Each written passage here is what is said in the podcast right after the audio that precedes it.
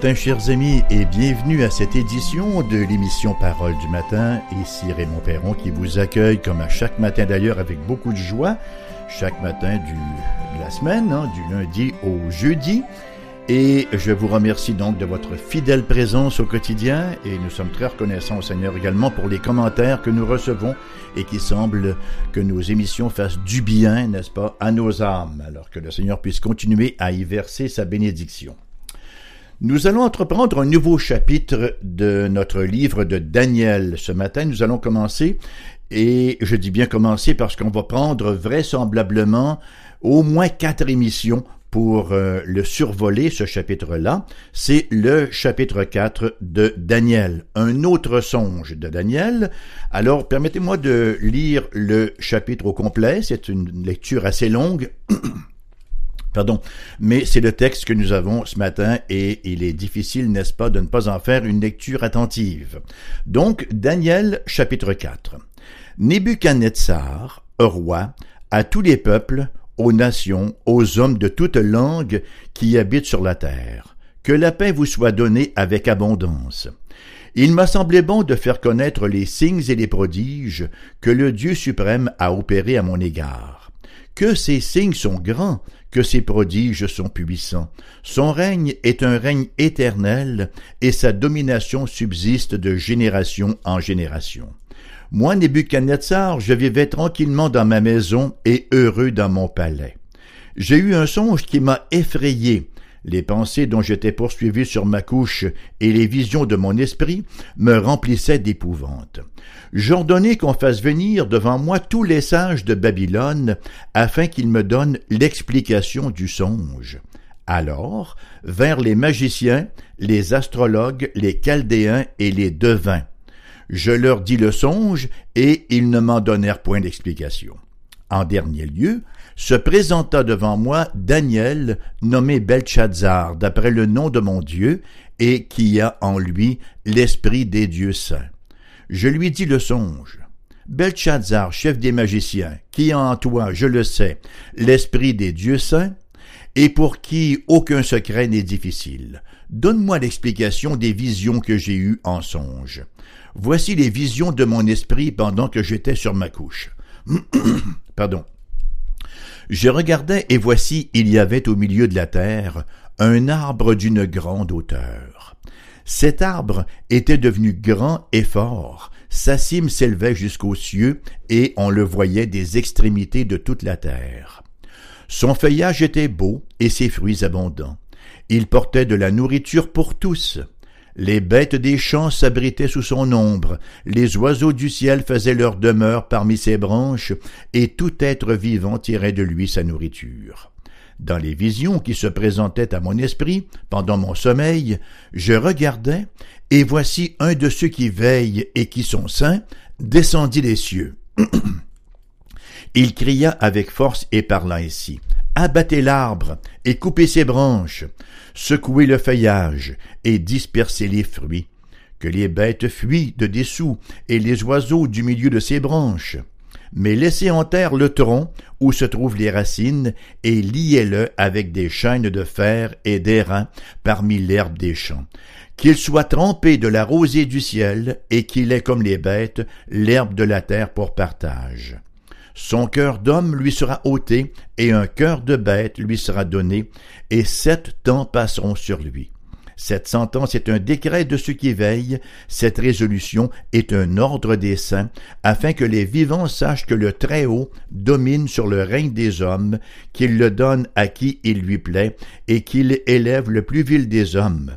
Voilà le songe que j'ai eu, moi, roi Nebuchadnezzar. Toi, Belshazzar, donne-en l'explication, puisque tous les sages de mon royaume ne peuvent me la donner. Toi tu le peux, car tu as en toi l'esprit des dieux saints. Alors Daniel, nommé Belshazzar, fut un moment stupéfait, et ses pensées le troublaient. Le roi reprit et dit, Belshazzar, que le songe et l'explication ne te troublent pas. Et Belshazzar répondit, Mon Seigneur, que le songe soit pour tes ennemis et son explication pour tes adversaires. l'arbre que tu as vu, qui était devenu grand et fort, dont la cime s'élevait jusqu'aux cieux, et qu'on voyait de tous les points de la terre, cet arbre, dont le feuillage était beau et les fruits abondants, qui portait de la nourriture pour tous, sous lesquels s'abritaient les bêtes des champs et parmi les branches duquel les oiseaux du ciel faisaient leur demeure, c'est toi, ô roi, qui est devenu grand et fort, dont la grandeur s'est accrue et s'est élevée jusqu'aux cieux, et dont la domination s'étend jusqu'aux extrémités de la terre. Le roi a vu l'un de ceux qui veillent et qui sont saints descendre des cieux et dire Abattez l'arbre et détruisez-le, mais laissez en terre le tronc où se trouvent les racines et liez-le avec des chaînes de fer et des reins parmi l'herbe des champs, qu'il soit trempé de la rosée du ciel et que son partage soit avec les bêtes des champs jusqu'à ce que sept temps soient passés sur lui. Voici l'explication au roi. Voici le secret du Très-Haut qui s'accomplira sur mon Seigneur le roi. On te chassera du milieu des hommes. Tu auras ta demeure avec les bêtes des champs, et l'on te donnera comme au bœuf de l'herbe à manger. Tu seras trempé de la rosée du ciel, et sept temps passeront sur toi, jusqu'à ce que tu saches que le Très-Haut domine sur le règne des hommes, et qu'il le donne à qui il lui plaît. L'ordre de laisser le tronc où se trouvent les racines de l'arbre signifie que ton royaume te restera quand tu reconnaîtras que celui qui domine est dans les cieux. C'est pourquoi, ô roi, puisse mon conseil te plaire. Mets un terme à tes péchés en pratiquant la justice et à tes iniquités en usant de compassion envers les malheureux, et ton bonheur pourra se prolonger. Toutes ces choses se sont accomplies sur le roi Nebuchadnezzar. Au bout de douze mois, comme il se promenait dans le palais royal à Babylone, le roi prit la parole et dit, N'est-ce pas ici Babylone la grande que j'ai bâtie comme résidence royale par la puissance de ma force et pour la gloire de ma magnificence? La parole était encore dans la bouche du roi qu'une voix descendit du ciel. Apprends, roi Nebuchadnezzar, qu'on va t'enlever le royaume. On te chassera du milieu des hommes. Tu auras ta demeure avec les bêtes des champs. On te donnera comme au bœuf de l'herbe à manger, et sept temps passeront sur toi, jusqu'à ce que tu saches que le Très-Haut domine sur le règne des hommes, et qu'il le donne à qui il lui plaît. Au même instant la parole s'accomplit sur Nebuchadnezzar. Il fut chassé du milieu des hommes, il mangea de l'herbe comme les bœufs, son corps fut trempé de la rosée du ciel, jusqu'à ce que ses cheveux croissent comme les plumes des aigles, et ses ongles comme ceux des oiseaux. Après le temps marqué, moi Nebuchadnezzar, je levai les yeux vers le ciel, et la raison me revint. J'ai béni le Dieu très haut, j'ai loué et glorifié celui qui vit éternellement, celui dont la domination est une domination éternelle et dont le règne subsiste de génération en génération. Tous les habitants de la terre ne sont à ses yeux que néant, il agit comme il lui plaît avec l'armée des cieux et avec les habitants de la terre, et il n'y a personne qui résiste à sa main et qui lui dise Que fais-tu? En ce temps, la raison me revint. La gloire de mon royaume me fut rendue. La gloire de mon royaume, ma magnificence et ma splendeur me furent rendues. Mes conseillers et mes grands me redemandèrent. Je fus rétabli dans mon royaume, et ma puissance ne fit que s'accroître. Maintenant, moi, Nebuchadnezzar, je loue, j'exalte et je glorifie le roi des cieux, dont les œuvres sont vraies et les voies sont justes, et qui peut abaisser ceux qui marchent dans l'orgueil. Quel texte, n'est-ce pas? Quel événement et quelle manifestation de gloire de la part de notre Dieu. Alors, nous allons donc commencer ce matin la méditation de, de ce chapitre-là, comme je l'ai mentionné, nous allons prendre un certain temps pour le voir parce que il y a beaucoup de matériel dedans, ça va de soi, et bien sûr euh, la lecture dure approximativement dix minutes la lecture d'entrée de scène, ce qui empiète sur notre étude aussi. Donc, ce quatrième chapitre représente la conclusion de l'histoire de Nebuchadnezzar. On y retrouve, vous l'aurez certainement noté, une certaine ressemblance hein, avec le chapitre 2, du fait qu'il y est encore question d'un songe de rêve. Sauf qu'ici, Daniel et ses compagnons ne sont pas menacés par euh, la circonstance.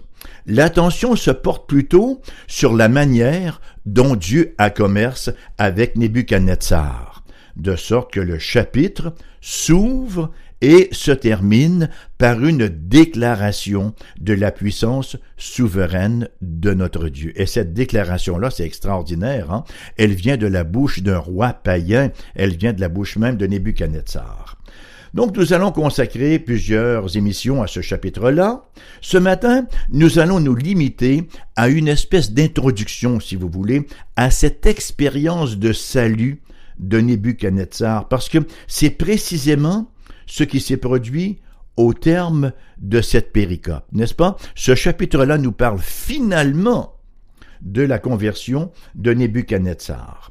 D'où le titre du partage de, ce chapitre-là, La chute et le relèvement de Nebuchadnezzar. Vous savez, ce que nous avons ici, là, au chapitre 4, si on avait en faire une synthèse, ben ce n'est rien de moins que le témoignage de salut du roi Nebuchadnezzar. La souveraineté de Dieu sur les nations et sur les individus a déjà été mise en lumière abondamment dans les chapitres précédents. Hein? On l'a vu au chapitre 1, alors que Dieu donne la sagesse à ses serviteurs. On l'a vu au chapitre 2, alors que Dieu donne l'interprétation du rêve de Nebuchadnezzar. On l'a vu au chapitre 3, alors que ce même Dieu souverain assure une protection dans la fournaise aux trois jeunes Hébreux, Shadrach, Meshach et Abednego. Ce chapitre 4 se distingue ici par une confession de cette souveraineté-là, et, comme je le mentionnais précédemment, une confession qui plus est vient de la bouche d'un roi païen. Nous voyons dans un premier temps, parce qu'on va faire un peu de théologie en introduction de ce chapitre-là, nous voyons la profondeur de la rébellion humaine. On ne peut certainement pas manquer, d'entrée de scène, de réaliser à nouveau qu'une démonstration de la puissance de Dieu peut amener certainement certaines personnes à réfléchir pendant un certain temps, cependant que la véritable conversion ne peut s'accomplir que par une expérience personnelle de la puissance et de la grâce de Dieu. Et ici, Nebuchadnezzar en est une illustration frappante de cette réalité-là. Nebuchadnezzar a quand même été témoin de toute une manifestation de la puissance de Dieu au chapitre 3, n'est-ce pas? Il a même vu le quatrième homme qu'il identifie comme celui qui ressemble à un fils des dieux marcher avec les trois jeunes Hébreux.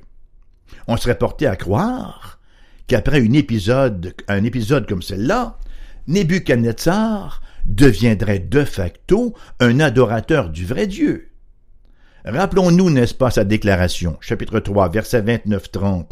Voici maintenant l'ordre que je donne, tout homme, à quelque peuple, nation ou langue qu'il appartienne, qui parlera mal du Dieu de Shadrach, de Meshach et d'Abednego, sera mis en pièces et sa maison sera réduite en état d'immondice parce qu'il n'y a aucun autre Dieu qui puisse délivrer comme lui.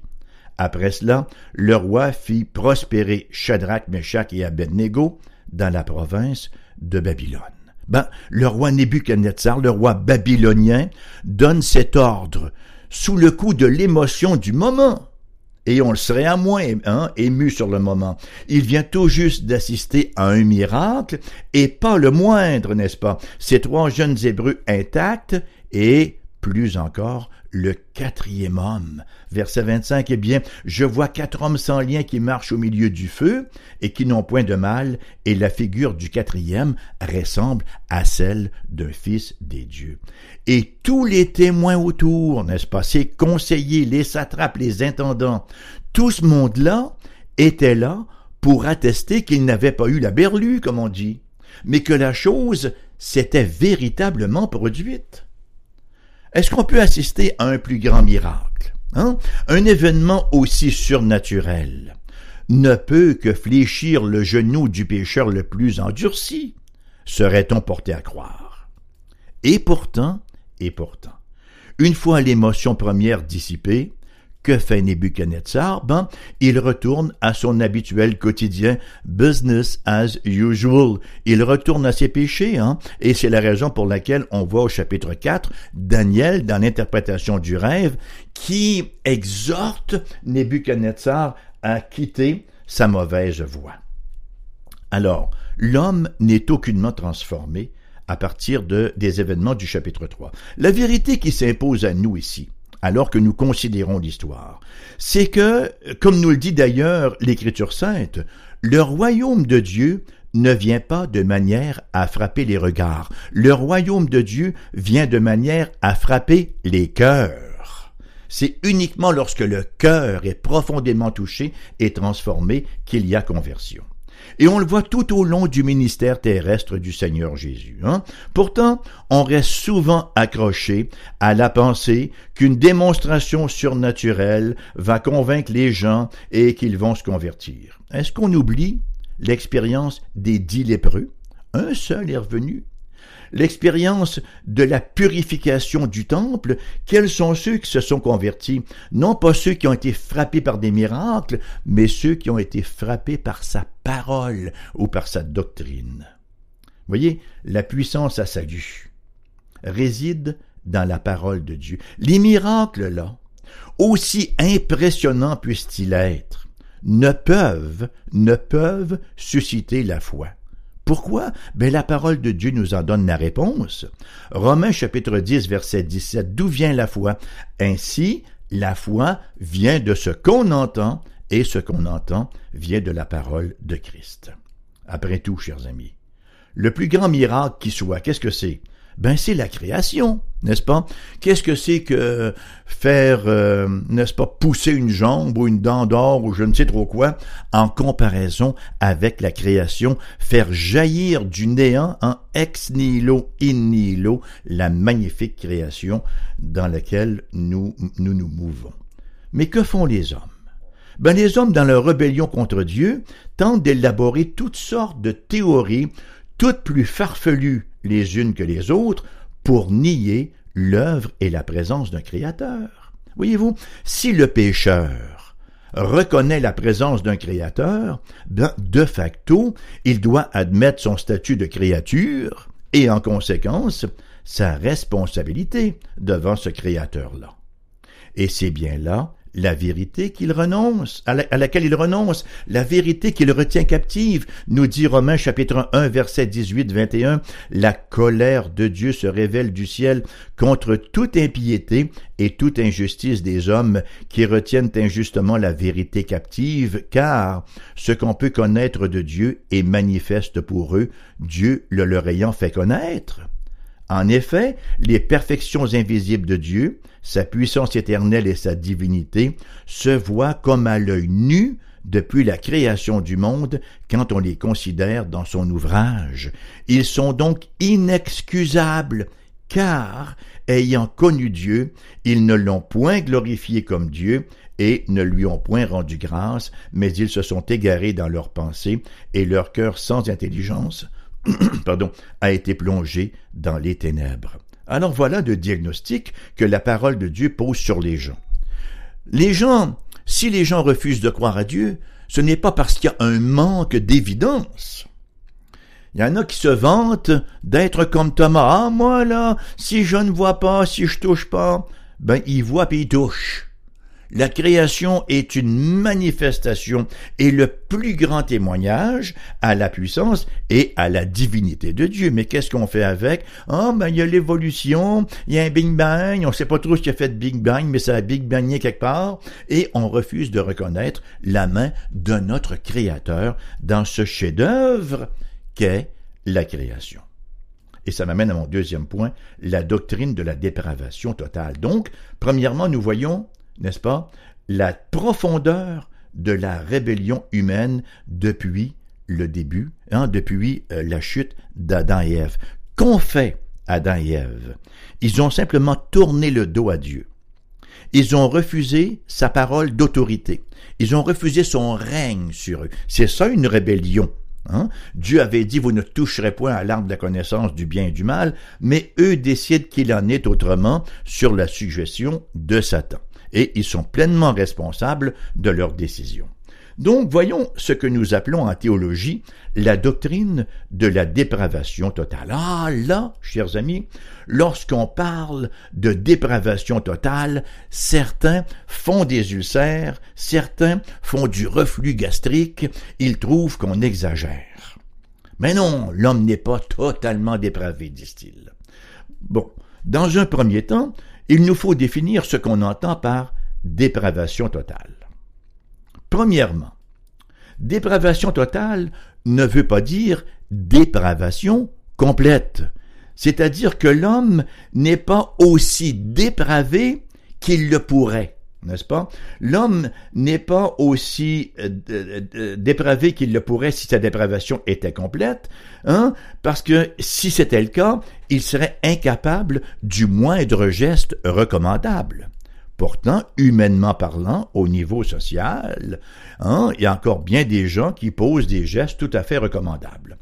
Dépravation totale veut simplement dire que notre être, dans la totalité, tout notre être a été affecté par la chute. Moi, je préfère l'expression, je l'ai déjà dit dans des émissions précédentes, dépravation radicale.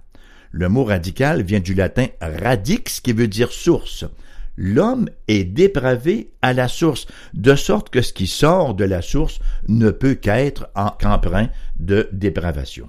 Et cette dépravation-là se manifeste à différents niveaux, selon les personnes, à différents degrés hein, mais il n'en demeure pas moins que nous sommes tous affectés par la chute en Adam. En théologie, c'est ce que nous appelons les effets noétiques de la chute. Le mot noétique vient du grec nous, qui veut dire notre intériorité, toutes nos affections, et en particulier notre volonté.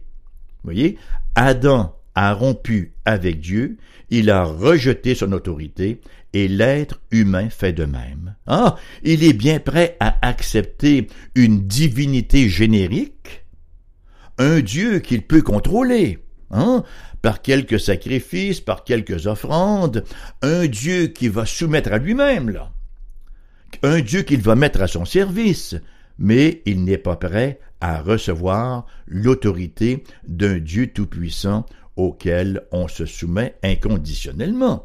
Il y a deux portions d'écriture, vous savez, qui résument fort bien notre état naturel, qui résument fort bien le fait que notre volonté, elle est esclave. Hein?